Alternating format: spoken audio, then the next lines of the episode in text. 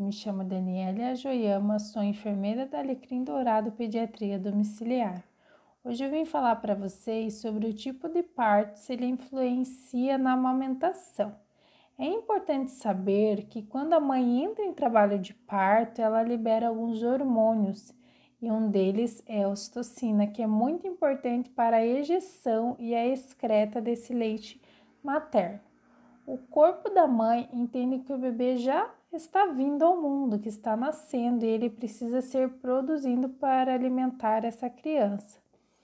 No caso da cesárea, quando ele é realizado, é importante o golden hour, ou seja, aquele momento que o bebê nasce e fica próximo da mãe, que ele seja feito o mais precoce possível, para que o corpo libere esses hormônios mesmo sem que a mãe tenha entrado em trabalho de parto e haja o vínculo entre mãe e bebê. Lembrando que para isso a mãe e o bebê devem estar bem. Independente da via de nascimento, sempre que possível, deve-se aguardar os sinais do trabalho de parto, se estiver tudo bem com a mãe e com o bebê, para que esses hormônios sejam ainda mais liberados na hora da amamentação. Até o próximo episódio do podcast da Alecrim Dourado Pediatria Domiciliar.